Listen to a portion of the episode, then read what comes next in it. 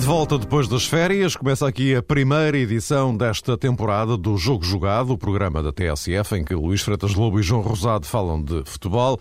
E como já repararam, com um novo horário, em pleno verão, às segundas-feiras, entre as 7 e as 8 da tarde. Programa que, recordo, tem acompanhamento do blog jogojogado.tsf.pt. Arrancou o campeonato depois do Futebol Clube do Porto conquistar o primeiro troféu da época, a Supertaça, frente ao Benfica. Ora, a jornada inaugural da Liga ditou derrotas de Benfica e Sporting, um triunfo difícil do Futebol Clube do Porto, do Porto e um Braga que, uma vez mais, sai na liderança do campeonato. No meio disto, continua a novela Carlos Queiroz, com, uma, com um enorme ponto de interrogação sobre a continuidade do selecionador nacional, quando estamos a apenas duas semanas do início da fase de qualificação para o Euro 2012. Vamos por partes. Meus senhores, eh, sejam bem regressados. Obrigado. Boas férias. Obrigado a todos. Vamos então por partes, dizia eu. O campeão Benfica entrou a perder e, contas feitas, eh, soma três derrotas consecutivas, Eusébio Cup, Supertaça e Campeonato, sendo que, obviamente, o mais grave de tudo tem a ver com o facto de não ter ganho um único jogo oficial. As derrotas, eh, primeiro na Supertaça, agora no pontapé de saída do uh, campeonato. Vamos tentar aqui perceber, afinal, o que é que se passa. O Benfica eh, que tem incumbência de defender o título, começa desta forma eh, estranha, quando comparado com aquilo que desenvolveu durante a temporada passada. Eh, Di Maria e Ramires, entretanto, foram-se embora, mas isto explica tudo? Luís, queres começar tu? Posso começar, claro. Não explica tudo e penso que é a pior maneira para começar a tentar explicar alguma coisa é recorrer uh, aos jogadores que saíram, isto é, analisar uma equipa a partir das suas ausências. E não refiro-me a ausências de, do plantel por lesão ou por, por, castigo ou por outra qualquer ou por opção tática, mas pelos jogadores já não fazerem parte da equipa. Portanto, Di Maria e Ramírez faziam parte de outra equipa do Benfica. Esta é outra equipa e tem que ser analisada de, de forma diferente, de forma isolada, sem recorrer a essa tentação. É, no entanto, difícil fugir a essa tentação. E é difícil fugir porque o Benfica tenta jogar exatamente como se tivesse ainda uh, Di Maria e Ramírez. E penso que isso é o erro que a equipa está a cometer neste momento. Uh, tenta jogar como se tivesse jogadores com as características de Di Maria, extremo, esquerdo, e, e de Ramírez, um médio que equilibra a equipa nas transições de defesa-ataque e ataque-defesa. Não tem esse tipo de jogador, obrigava, obriga, obrigava necessariamente a equipa a ter que pensar outra forma de jogar. E penso que foi isso que, que Jorge Jesus fez na pré-época e parece-me que estava a, faz, estava a fazê-lo muito bem.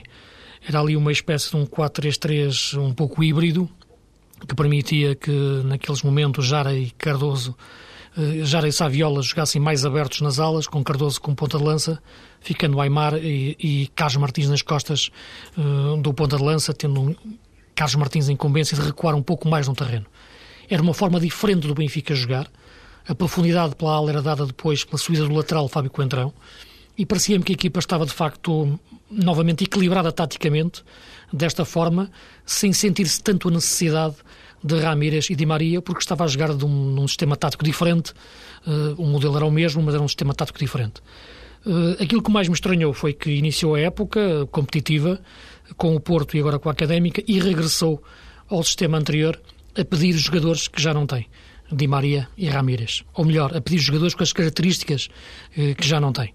E isso, na minha opinião, impediu a equipa de produzir o seu, o seu melhor futebol. Mais evidente no jogo frente ao Porto, eh, também evidente no jogo frente à Académica, embora de forma diferente, porque os adversários são diferentes. Contra o Porto foi dominado, contra a Académica dominou, mas foi incapaz de criar desequilíbrios na defensiva da Académica, porque tentava jogar exatamente da forma que referi, sem ter os jogadores para o fazer.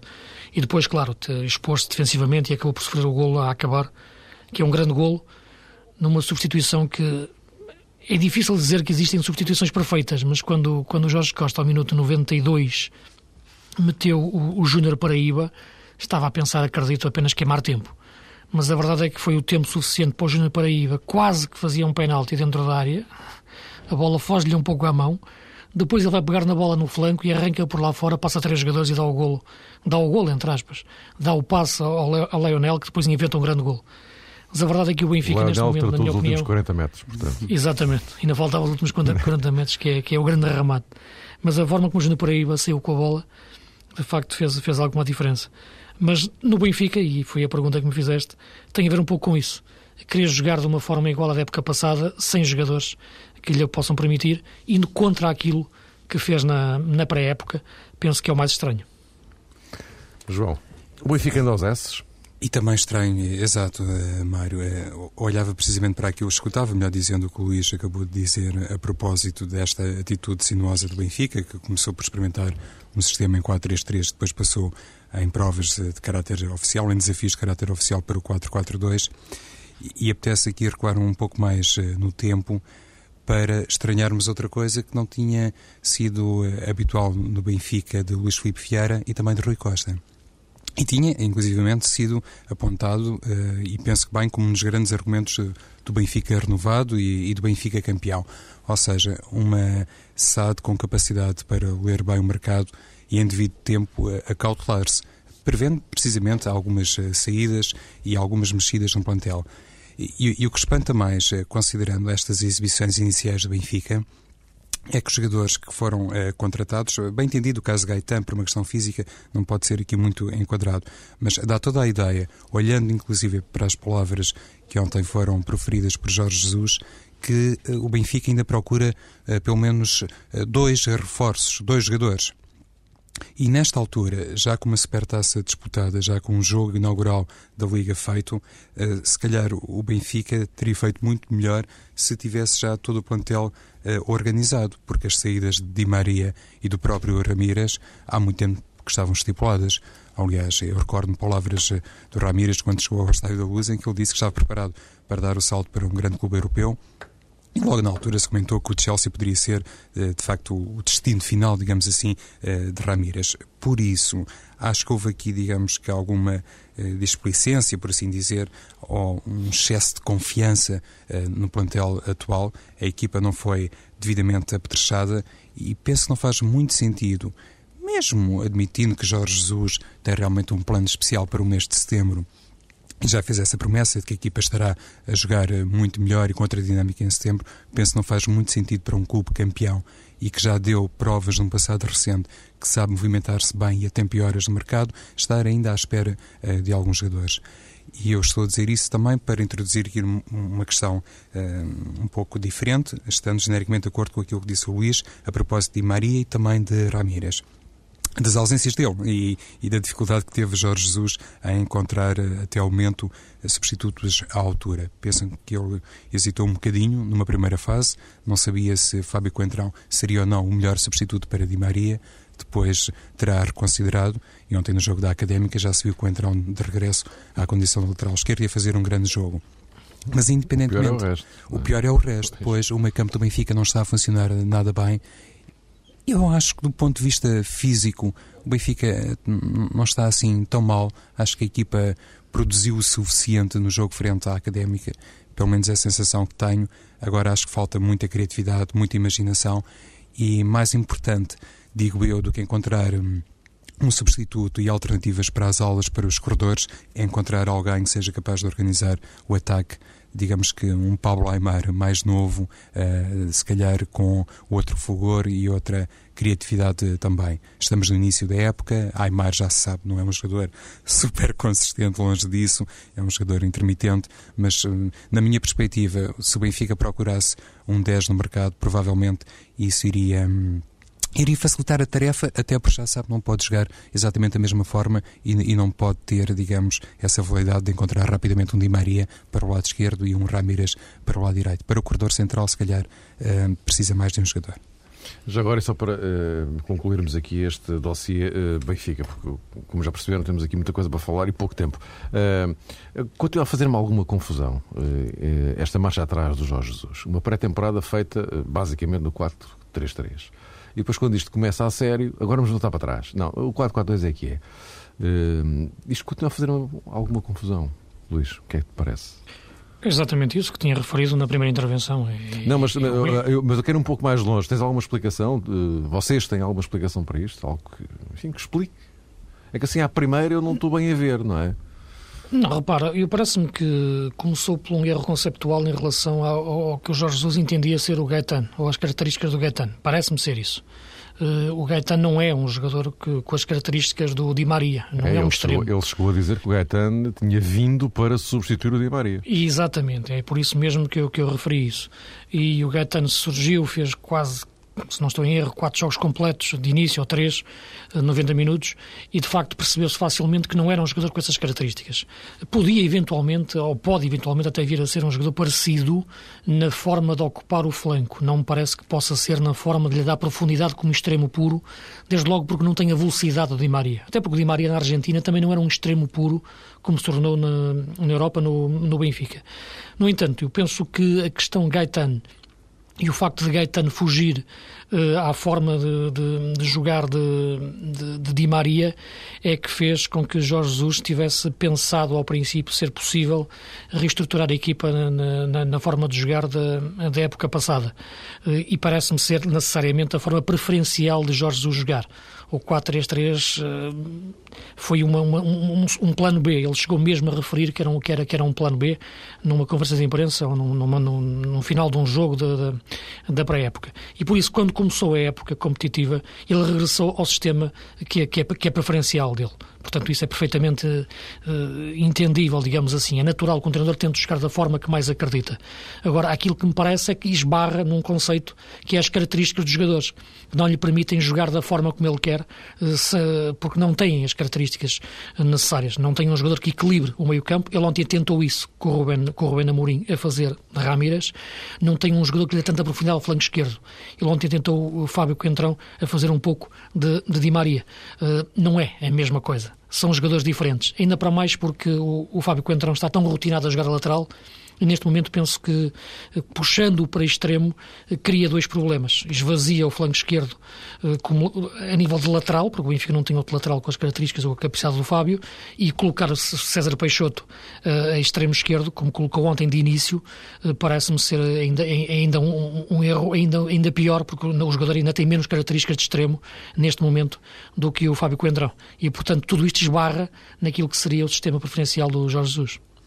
E houve também um, um, ensaio geral, digamos assim, que não correu nada bem para o, o novo Benfica, que foi Eusébio Cup. Há pouco o Mário falava sobre isso, sobre esse resultado decepcionante, mais um que o Benfica coassinou uh, na pré-época, ou um dos, melhor dizendo, porque também teve uh, resultados um, esplendorosos, nomeadamente a vitória por 4-1 frente ao Aston Villa, mas nesse jogo frente ao Tottenham, em, em pleno Estádio da Luz, Jorge Jesus começou em 4-3-3, uh, eh, com Jara como titular depois há um intervalo, porque as coisas não estavam a correr bem, e, e logo na altura se percebeu que o Benfica, concretamente o seu treinador, como é óbvio, uh, Jorge Jesus é o grande responsável pelos êxitos e naturalmente tem que assumir a responsabilidade maior quando as coisas não correm bem, mas logo na altura ficou a, a ideia que o Benfica uh, não estava a fazer uma gestão uh, física de vida do, do, plantel, porque tinha feito 48 horas antes o, o torneio do Algarve, tinha goleado o Aston Villa. Jara tinha-se notabilizado muito nesse jogo, tinha corrido imenso, toda a equipa, não apenas a Jara, mas eh, por ser um elemento novo, provavelmente captou mais eh, a atenção geral. E no jogo frente ao Tottenham, durante a primeira parte, a equipa ficou um bocadinho à mercê. E ao intervalo, penso não estou enganado, Jara é substituído e o Benfica volta ao 4-4-2 ou 4-1-3-2, como se quiser. Nessa altura, uh, e, e, olhando inclusive para a maneira como o Benfica também atuou na segunda parte, ficou a ideia que no jogo a doer, no jogo a sério frente ao Futebol do Porto, Jorge Jesus não iria arriscar o 4-3-3, embora isso tivesse, digamos que, um custo uh, muito alto no que diz respeito à condição de suplente de um jogador como Jara, que durante a pré-época mais uma vez, sublinho isto, destacou-se imenso. Ontem, frente à Académica, acabou por mexer no jogo, conseguiu marcar o gol do empate demonstrou confiança na hora do remate. É verdade que os remates não lhe saíram particularmente bem, mas isso acontece com todos. Basta ver, por exemplo, o, o caso de Hulk na Figueira da Foz. Mas uh, teve esse custo alto para o Benfica. Regressando ao 4-1-3-2, Jorge Jesus uh, em consequência imediata, teve que abdicar de Jara em prol daquela dupla que o ano passado funcionou tão bem, eh, composta por Saviola e Cardoso. Ora bem, posto isto, vamos aguardar os próximos episódios. Ponto 2 da nossa agenda. O Futebol Clube do Porto entrou em grande, com um triunfo categórico na Supertaça, mas já teve muitas dificuldades para vencer na Figueira da Foz. É claro que o, o facto de ter ganho esbateu um pouco a diferença de produção, mas, eh, João, que não foi o mesmo, não foi. Não foi, e, isso é que foi realmente surpreendente, porque uh, a Naval fez um jogo muito bom, atenção, uma coisa não pode ser dissociada da outra, uh, não é justo. E, já agora aproveitava, se me desses licença, Mário, para introduzir aqui um dado que tem a ver com uma conclusão que eu penso que é hum, possível e, em certo sentido, até obrigatória fazer-se na sequência desta primeira jornada que está quase completa é que as equipas, sobretudo aquelas que têm defrontado os grandes, uh, têm exibido um futebol muito atraente, muito positivo. Foi o Portimonense diante do Sporting Braga, foi claramente o Casa Naval frente ao Futebol do Porto, a Académica diante do Benfica e o Passos Ferreira, naturalmente, frente ao Sporting Clube Portugal. Ou seja, mesmo aquelas equipas que este ano trocaram um treinador, ou durante o verão trocaram um treinador e estão orientadas, algumas até por uh, jovens valores, treinadores que ainda estão claramente à procura de fazer a sua afirmação no futebol português. Mesmo essas equipas, dizia, têm feito de facto uh, um futebol uh, condizente com, com o estatuto de Primeira Liga. E se calhar isso não, não se aguardava, sobretudo olhando para o facto de o Braga ter jogado em casa, o Benfica também, o Futebol Clube Porto e o Sporting fizeram jogos uh, fora, mas ainda assim gostaria de, enfim, de traçar esse elogio particular às, às exibições quer de Portimonense, quer de Naval, quer de Passos Ferreira e também, obviamente, à Académica de Coimbra. Na Figueira da Foz, o Futebol Clube do Porto terá até sido um bocadinho surpreendido por essa boa atitude da Naval, que hum, até passou por ser, pelo menos nesta primeira fase, uma equipa um pouco indecifrável, porque uh, é orientada por um técnico francês que não tem assim um currículo internacional por aí além, mas a verdade é que a equipa jogou muito bem, a equipa da Naval, e o Futebol Clube teve problemas uh, com isso. Na segunda parte as coisas uh, realmente modificaram-se um pouco, mas eu não estou uh, muito de acordo com, com, digamos, algumas leituras que já, que já vi e já escutei a propósito dessa exibição uh, monumental do Futebol do Porto, ou alegadamente monumental na segunda parte. Eu acho que em, em lances de bola corrida houve claramente uma grande oportunidade que foi desperdiçada pelo pé direito de Hulk e houve uma grande oportunidade para a Académica, que, eh, para a Naval, primeiro de maio, peço desculpa, que Álvaro Pereira eh, acabou por resolver bem. O resto eh, acabou por ficar, digamos que, traduzido em inúmeras situações de algum perigo, mas as bolas não foram, muitas vezes, as bolas desferidas pelos avançados ao médios do Futebol do Porto, não foram muitas vezes à baliza. O que rematou muito e mal e é verdade que em lances de bola parada o Porto foi mais perigoso, mas em lances de bola corrida penso que não fez assim um, um segundo tempo tão avassalador como isso. A verdade é que ganhou e os jogos uh, que são conquistados assim, uh, que são resolvidos uh, com, com, três pontos, mesmo sem uma exibição brilhante, normalmente contribuem para uma equipa fomentar, digamos que, um avanço na, na, fase inicial do campeonato que pode representar uma almofada muito positiva. Mas para. Um, para mim, o mais importante a reter é que o Porto não foi capaz, no espaço de uma semana, de repetir uh, a exibição tão categórica que fez frente ao Benfica. E eu estranho isso por uma razão muito simples. Acho que, mesmo olhando para o cariz diferente do jogo, para o aspecto uh, anímico que estava subjacente a uma partida e que não estava associado à outra, acho que o mais difícil estava feito por André Vilas Boas quando o Futebol do Porto uh, conseguiu mostrar-se tão forte diante do Benfica. E depois era só só, entre aspas, dar sequência a esta atitude, a este bom futebol, mas uh, fica surpreendido por o Porto ter sido tão diferente para pior uh, na Figueira da Foz. Luís, qual destas faces do Porto é que é a verdadeira? Uh, se é que alguma delas é. Pode ser uma terceira, que nós ainda não vimos. Sim, eu penso que estes jogos têm características muito particulares, quer o jogo da Supertaça, por ser o primeiro jogo da época, o jogo Benfica, quer o primeiro jogo do, do campeonato. Eu penso que só agora, só a partir de agora, com o decorrer dos jogos, e que vamos perceber verdadeiramente uh, a face competitiva hum, das equipas. Eu penso que dos três grandes, o Porto será talvez a equipa que está num processo de transformação mais, mais, mais evoluído. Uh, isto porque o treinador que, que, entra tem uma concepção de futebol muito diferente uh, do anterior e, portanto, há aqui uma construção de uma forma de jogar muito diferente, embora mantendo o sistema tático de 4-3-3. A verdade é que este Porto do André Vilas Boas não tem nada a ver com o Porto de, de Jesualdo. Procura, sobretudo, mais posse de bola, mais circulação, desmistifica muito aquela questão das transições rápidas que faziam a, a fama do Porto de Jesualdo e, portanto, tudo isto leva, leva algum tempo a, a ser construído. Eu penso que a equipa está a construir, está a dar passos nesse, nesse sentido.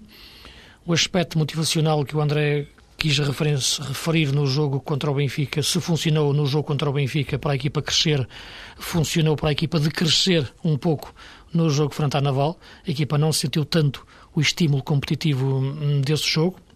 Bem a Naval, partilho aí da opinião do João e também estendo às outras equipas que, que ele referiu neste início de campeonato, todas elas em 4-3-3, curiosamente frente às equipas candidatas ao título.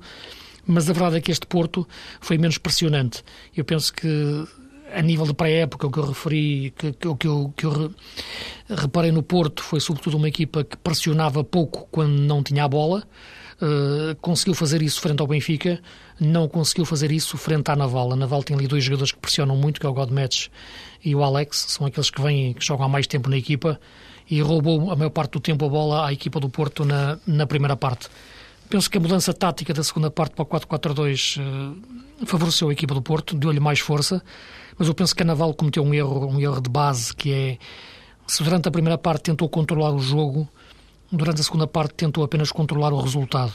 Isto é, viu o 0-0, olhou para o relógio e sentou-se em cima do resultado. Já não quis controlar tanto o jogo como fez na primeira parte.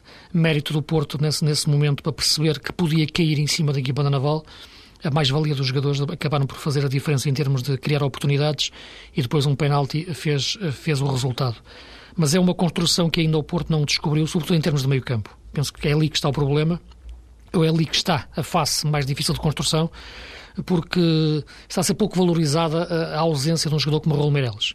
Eu penso que o Raul Meireles era de facto um jogador que equilibrava todo aquele meio campo do Porto, quer a defender, quer depois a chegar à frente uh, e a rematar. Não há nenhum jogador com essas características. Eu penso que Raul Meireles está para o Porto um pouco como Ramírez está para, para o Benfica. Uh, é um jogador que dava de facto um equilíbrio total ao meio-campo do Porto e já se percebeu que ele está no mercado. Uh, está um jogador que para sair a qualquer momento. Se não faria sentido de outra forma, se não tinha que estar a jogar. E, portanto, o Moutinho ainda não é jogador do Porto em termos de, de equipa, em termos de sentir o, o coletivo. Belushi é um jogador que está a trabalhar mais, mas não é um jogador que possa equilibrar o meio campo e falta ainda Ruben Miquel. Foi por isso que no meio desta equação toda um jogador mais, mais rudimentar do ponto de vista de pressão, como, ou só de pressão, como o Guarin, acabou por ser o mais útil. Mas não passa por aí o futuro, o, o pilar da equipa do Porto não pode passar por um jogador como, como o Guarin. E neste, nesta equação no meio campo, eu acho que está o segredo para o Porto se equilibrar na forma de circular a bola, na forma de pressionar melhor quando a perde e ser mais equipa à imagem do André Vilas Boas. É um processo de construção que leva tempo, mas ganhar, como disse o João neste momento, é o mais importante para dar essa almofada moral para a equipa poder crescer com o decorrer do tempo. Uh, João, não sei se acrescentamos alguma coisa. Uh, não. Não, no, no que toca ao, ao Futebol do Porto, há essa questão. É, a questão Meireles é que, de facto, a, é. A questão Meireles um... e a questão e Chile. E, é só acrescentar isso, Mário. O Luís focou o caso. E, e, já, e já agora também há uh, a questão Bruno Alves não é? Sim, sim. Mas o, o Porto... esta defesa é para ficar como está? Imagino que não. Os pois, responsáveis do, do Porto claro, têm dito que claro. estão à procura de um defesa central e até se fala no internacional eh, brasileiro, mas eh, a questão é Jorge Fucile para mim também tem muita importância porque é um jogador que pode dar muita profundidade pelo lado direito, mas eh, provavelmente também vai ser vendido pelo Futebol do Porto. E isso vai determinar penso eu, posso estar enganado naturalmente, vai determinar, digamos que, hum, a capacidade, ou vai definir a capacidade de aquisição do Futebol do Porto para o tal jogador que é necessário para a retaguarda.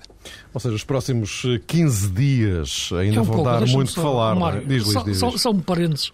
Eu não percebo porque é que o mercado de transferências termina, só termina a 31 de agosto. Não percebo porque é que a UEFA faz eu isto. Eu também nunca percebi, devo dizer. Não é? Porque é que não termina os campeonatos já a 31 de julho ou, é. ou 15 de agosto ou 13 ou 10 no máximo, não é? Porque isto estende-se a toda a Europa, não é? Uhum. As equipas estão a fazer uma pré-época sem perceberem, com, com, os treinadores estão a fazer uma pré-época sem perceberem com que os jogadores vão depois fazer a época, eh, com o mercado em ebulição permanente. Não percebo como é que se pode fazer uma pré-época em condições, não pode porque de facto os jogadores estão sempre em movimento, estão sempre a pensar para onde é que vão. E de facto, para a época, para a eliminatória da Liga dos Campeões, estão-se a disputar. Eh, não, não entendo. Porque, é que, porque é que fecha tão tarde o mercado de transferências? É. Por isso é que eu dizia que os próximos 15 dias ainda vão contar muito Exatamente. para determinar eh, algumas coisas. E a propósito de, eh, dos próximos 15 dias, eh, o Sporting já assumiu que quer continuar a ir às compras. Sporting que começou João, começou com mais ou menos como tinha terminado a época passada, não é? As coisas correram mal e começam mal. É, o aqui pelo meio, Sporting... aqui pelo, pelo meio, uh, mudanças profundíssimas, mas e, e, dificilmente, se me permites, Mário, poderias fazer um encaixe melhor no que toca a este tema relacionado com o Sporting.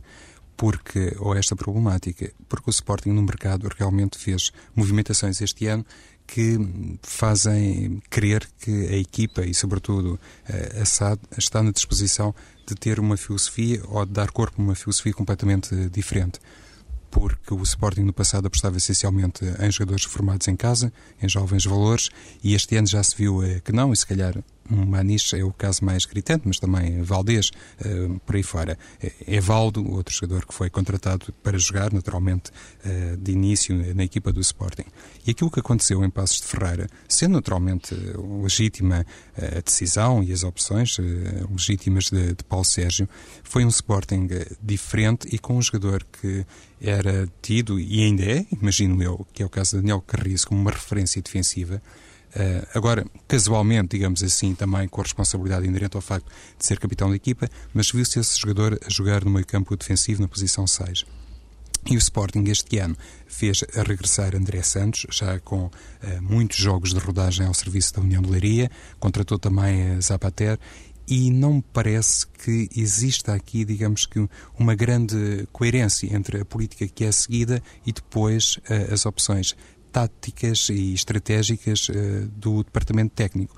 E isso é sempre prejudicial, porque normalmente o que é desejável é que o SAD, a direção, o presidente do clube e o diretor desportivo coloquem à disposição do treinador jogadores que possam ser um, ehm, considerados uh, reforços de, de, corpo inteiro, com letra grande, capaz, capazes de entrar uh, na primeira equipa e o Sporting mudou muita coisa para o jogo inaugural eh, na Liga, para o jogo frente ao Passos de Ferreira. E isso para mim não faz muito sentido, eh, até porque lá está o tal esforço que foi feito este ano no verão e pelos vistos o Sporting ainda não terminou as suas movimentações no mercado, apontava exatamente para um sentido contrário, ou seja, jogadores muito experientes, mais uh, rodados e que seriam, digamos que, capazes de automaticamente garantir um lugar na linha inicial do Sporting por isso puxar um defesa central. Eh, é óbvio que Daniel Carriço já jogou naquela posição, penso que, sobretudo, eh, debaixo da orientação de Álvaro Magalhães eh, no Olhanense, imagino que fez ali alguns jogos, tenho ideia sobre isso, mas no Sporting, basicamente, ganhou preponderância e afirmou-se na equipa enquanto defesa central. E de repente passa para o meio-campo e de repente também, na segunda parte, o Sporting, quando precisou dar volta ao jogo, ao resultado, acabou por ser uma equipa também muito indefinida taticamente, com muitos dianteiros e poucos uh, jogadores capazes de delinear bem o ataque. Um bocadinho à semelhança daquilo que depois o Benfica acabou por fazer diante da Académica. Digamos que as duas equipas, Sporting e Benfica, demonstraram os mesmos problemas, o, o mesmo déficit na organização e isso acabou penso eu também, por se refletir depois na tal incapacidade para virar o jogo, porque não basta ter, como se sabe, isso é uma coisa que é do domínio uh, público, digamos assim, não basta ter muitos avançados para se conseguir ter mais uh, tempo de ataque. Luís? Sim, o que me parece mais, mais estranho na, na exibição do Sporting uh, em Passos de Ferreira, ou melhor, na equipa que, que, que o Paulo Sérgio escolheu, foi que ela foi foi contra toda, toda a concepção que ele, que ele exibiu na, na pré-época. Uh, e alguns elogios foram feitos à equipa, eu próprio os fiz eh, quando vi o Sporting, sobretudo nos jogos com Manchester City, com, com, com, o Tottenham, em que a equipa exibiu uma, uma capacidade para sair a jogar muito interessante, com uma mecanização entre o Pedro Mendes e, e o Manis, e depois abrindo bem nos flancos e conseguindo ter ali movimentos interiores muito, muito interessantes. A verdade é que o Sporting estava a crescer nesse sentido. É evidente que o Paulo Sérgio já percebemos que é um treinador que não é um treinador de um sistema só, rotinou outro sistema também ao mesmo tempo, o 4-3-3, procurava também jogar nessa, nessa forma, de, nessa forma de, de equipa se movimentar, sempre com dois pivôs à frente da defesa, mas sempre com jogadores que saíam a jogar. Pedro Mendes, eh, o Miguel Veloso, enquanto, enquanto esteve, uh, o Maniche, o André Santos. A verdade é que começa o campeonato e nesse lugar aparece um defesa central, o, Daniel Carriço. Uh, portanto, isto é que me parece ser um contrassenso tremendo entre aquilo que se fez na pré-época e aquilo que se fez no primeiro jogo do campeonato. Porque Carriço é um defesa central, pensa como um defesa, não tem o início de saída de bola e de circulação, uh, passe e toque, como estes jogadores todos que, que referi. E isto, desde logo, impede a equipa de, de sair a jogar. Foi o que aconteceu de início no jogo de Passo de Ferreira, reforçando depois pelo facto de ter colocado na segunda linha do meio-campo, eh, encostado a uma ala, o Matias Fernandes, quando ele é claramente um jogador de corredor central e dificilmente consegue eh, jogar bem ou a partir daquela posição. Portanto, nos dois, nas duas linhas do meio-campo, a primeira, eh, onde o pivô defensivo colocou um central. Na segunda, em vez de aparecer eh, naturalmente o Matias Fernandes no meio, o Matias Fernandes apareceu uh, numa ala. E penso que com este erro conceptual uh, no meio-campo, a equipa não conseguiu produzir uh, o melhor futebol. Teve algumas boas oportunidades, resultado de algumas boas jogadas, mas não do conjunto do jogo em si. E de facto o problema está ali, à frente da defesa, na colocação de, de Carriço. Estranho ver André Santos no, no banco, estranho não ver Zapater ser utilizado. Uh, o Pedro Mendes estava lesionado, jogou Manis, mas a verdade é que a equipa esfumou-se. Tudo aquilo que a equipa tinha feito na pré-época não apareceu uh, em termos de jogo jogado na, na Mata Real e o Passo de Ferreira bem soube comer a maior parte do tempo os espaços e depois acabou por fazer uma excelente segunda parte. Eh, este contrassenso em que caiu o Paulo Sérgio no início do campeonato é de facto pouco explicável, na minha opinião, sobretudo na opção de Carriço como médio defensivo. Uh, ou seja, em relação ao, face à ausência do, do Pedro Mendes, não, não, se percebe muito bem que, qual, é, qual é a alternativa. Sim, eu, eu penso que era, depois disto então não se percebe mesmo é, nada. Eu penso Olha, que era, uh, jogador, ver, ver, um jogador como o André Santos no banco é que, é causou a apreensão. É, é esquisito, é. Sobretudo por, por aquilo que ele fez o ano passado no, no Leiria, enfim. E pela forma como a equipa estava a jogar no claro, claro, claro, claro. É? Portanto, isso é que me causou... Olha, Deixa-me só dizer que uh, temos mais meia dúzia de minutos. Eu gostaria uhum. de chamar a atenção para o facto de, uh, na próxima semana, uh, iremos dar aqui um, uma fatia generosa ao, ao, Braga. E por uma razão muito simples, é que nessa altura, de, de hoje a uma semana, estaremos a meio do play-off de acesso à Liga dos Campeões. E nessa altura, até posso dizer já, Ivance, que vamos contar com o Luís Freitas Lobo de Sevilha Portanto, enfim, é sempre outra coisa. Fizemos aqui um, um não um Lisboa-Porto, mas um, um Lisboa-Sevilha. E guardaria então esta ponta final para. E, Luís, começo por ti, por, por, fim, por razões que não vale a pena sequer uh, agora voltar a, a recuperar. Uh, mas começaria por ti uh, para, para, conferir o que é que tu pensas deste autêntico beco, eventualmente sem saída ou com saída, não sei, em que se transformou este recentíssimo caso Carlos Queiroz esta monumental embrulhada. Eu volto a sublinhar que estamos a 15 dias do arranque da qualificação para o Euro 2012. Sim, como é evidente, é uma situação e um, e um caso que, que, levaria bastante tempo a ser analisado, a, a podermos conversar e a debatê-lo. Porque não é só este caso que está em questão, e eu penso que o problema basicamente passa por aí. Eh, em primeiro lugar, é, entristece-me ver a seleção portuguesa exposta a este tipo de situações em que ninguém, mesmo ninguém, fica bem na fotografia. Seja o próprio selecionador, seja passando pelas entidades federativas até ao secretário de Estado. Penso que toda a gente devia ter um pouco mais de reserva uh, neste momento e optar mais pelo silêncio do que se expor publicamente de forma contínua como, como, como está a acontecer. Em segundo lugar, eu penso que é legítimo, como é evidente, existir a opção de trocar selecionador. Eh, é algo que, que, deve ser sempre ponderado e analisado. Agora, não me parece é que o futuro do futebol português, que é algo tão importante, é algo que, que, que nos preocupa tanto e, e, debatemos tanto, e foi aquilo que, fez com que eu defendesse a contratação de Carlos Queiroz para a seleção portuguesa, foi a pensar no futuro do futebol português e na sua reestruturação, dizer que isso agora possa ser colocado em causa ou que se discuta o futuro, o futuro do futebol português a partir de uma discussão mais ou menos acalorada ou de uma frase dita por um treinador a um médico ou por um representante do médico num, num estágio de manhã. Portanto, esta questão parece-me que tem importância, deve ser analisada, mas, na minha opinião, nunca ao ponto de colocar em causa uh, aquilo que deve ser debatido verdadeiramente, que é o futebol português, que é coisa que não tem sido debatida em nenhum momento nas últimas semanas. Apenas têm sido debatidas questões perfeitamente satélites e que me parecem perfeitamente supérfluas. Agora, o inquérito está a decorrer, têm, têm sido ouvidas muitas pessoas, até o Sr. Ferguson veio a Portugal. Agora, verdadeiramente, digo-te uma coisa. As únicas verdadeiras inquirições que vão existir no decorrer deste inquérito são os jogos contra Chipre e contra a Noruega. São as únicas. Já, uh, e aí sim, se Portugal não ganhar esses jogos, Queiroz vai falar pelo que a equipa fizer em campo.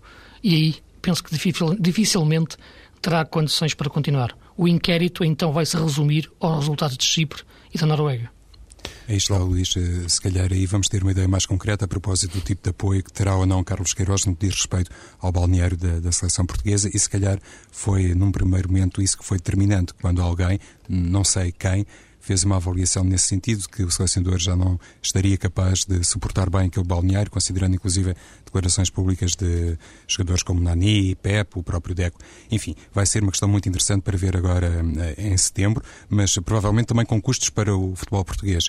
Há duas coisas que me fazem imensa confusão em todo este processo.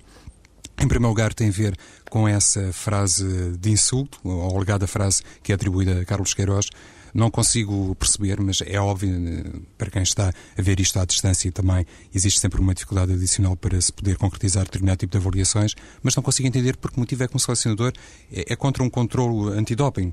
Provavelmente, se hum, foi, digamos que, insultuoso para alguém, é porque alguém também teve um procedimento que, se calhar, não foi inteiramente condizente com, com o seu estatuto uh, profissional. Mas estranho muito que Carlos Queiroz se tivesse manifestado uh, da forma que se manifestou, porque me parece que um selecionador é o primeiro interessado em que exista um controle antidoping e até um controle antidoping uh, de surpresa. Isso só pode favorecer a sua equipa, o seu grupo de trabalho e quem não deve, não teme. E depois, a outra coisa que eu estranho imenso tem a ver com este rol de testemunhas, e, e julgo que o Luís também tocou um bocadinho nesse aspecto. Uh, não vejo, sinceramente, o, sentido e a oportunidade de se chamar, eh, de terem sido convocados, neste caso a responsabilidade é de Carlos Queiroz, obviamente, uh, personalidades como Alex Ferguson, Pinta Costa e Luís Filipe Vieira. Eles uh, estiveram na Covilhã, viram o que se passou lá, então, o que vieram cá fazer? Dizer que o Sr. Carlos Queiroz é uma excelente pessoa, é, é um excelente treinador, é, é um cavalheiro, se calhar isso era tido como, digamos, um, um conjunto de, de, de, aspectos que faziam a definição da personalidade do treinador, do selecionador, e foi exatamente atendendo a tudo isso, digo eu, que Carlos Queiroz foi contratado. Não é preciso, digamos, que agora a presença do presidente do Benfica, do Futebol do Porto e do treinador do Manchester United para termos eh, reunidos um conjunto de elogios a Carlos Queiroz. Como eles não estiveram na Covilhã, francamente não sei o que é que vieram cá fazer. Meus caros, voltamos a encontrar-nos eh, para a semana. Jogo Jogado. Podem seguir também jogojogado.tsf.pt, o nosso blog. Na próxima semana, outra vez, entre as 7 e as 8, horário de verão. E já vos disse, eh, meio Lisboa, meio Sevilha. Até para a semana.